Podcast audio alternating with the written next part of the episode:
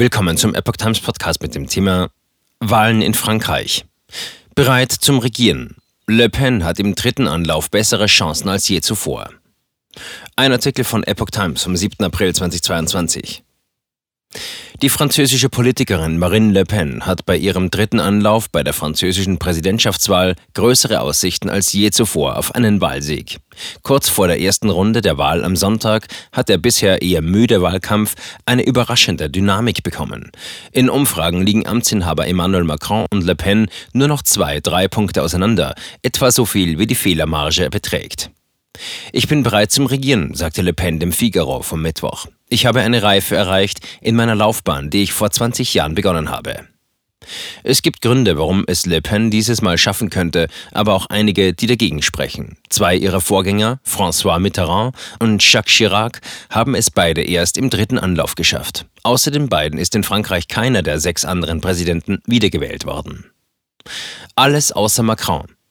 Macron hat weitgehend auf den Wahlkampf verzichtet und vergeblich darauf gesetzt, sich als Pandemie- und Putin-Bezwinger in Szene zu setzen. Le Pen hingegen ist durch die Talkshows gezogen.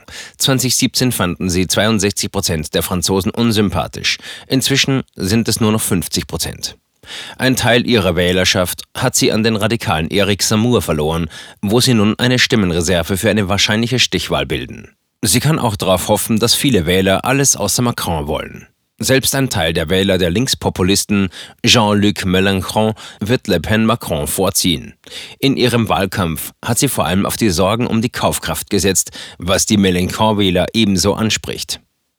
Ein Wahlsieg von Le Pen in Frankreich würde sich einreihen in Ereignisse wie den Brexit und den Sieg von Donald Trump, politische Erdbeben, die viele bis zum letzten Moment nicht für möglich gehalten hätten. Doch dass die erste Präsidentin Frankreichs Le Pen heißen könnte, ist nicht sicher. Die 53-Jährige hat regelmäßig bei Wahlen schlechter abgeschnitten als zuvor in Umfragen. Die erste Runde mag eine Protestwahl sein. In der Stichwahl geht es darum, wer die nächsten fünf Jahre das Land führt. Zudem sind etwa 30 Prozent der Wähler noch unentschieden. Alles außer Le Pen. Macron wird sie wohl vor allem wegen ihrer Nähe zu Russland angreifen. Ihre Partei lässt sich seit Jahren von russischen Banken finanzieren. Ihren jüngsten Punktgewinn verdankt sie vor allem den Semur-Überläufern, die zurückkehren. Le Pen und Semur zusammengenommen liegen seit etwa zwei Monaten stabil bei gut 30 Prozent.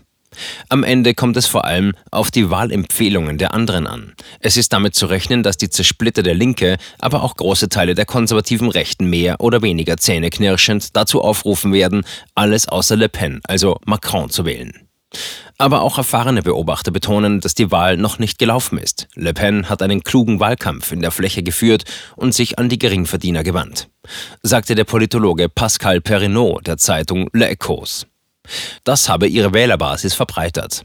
Bei 52 Prozent zu 48 in den Umfragen zur Stichwahl, aber selbst bei 54 zu 46 Prozent ist ein Wahlunfall durchaus möglich, fügte er hinzu.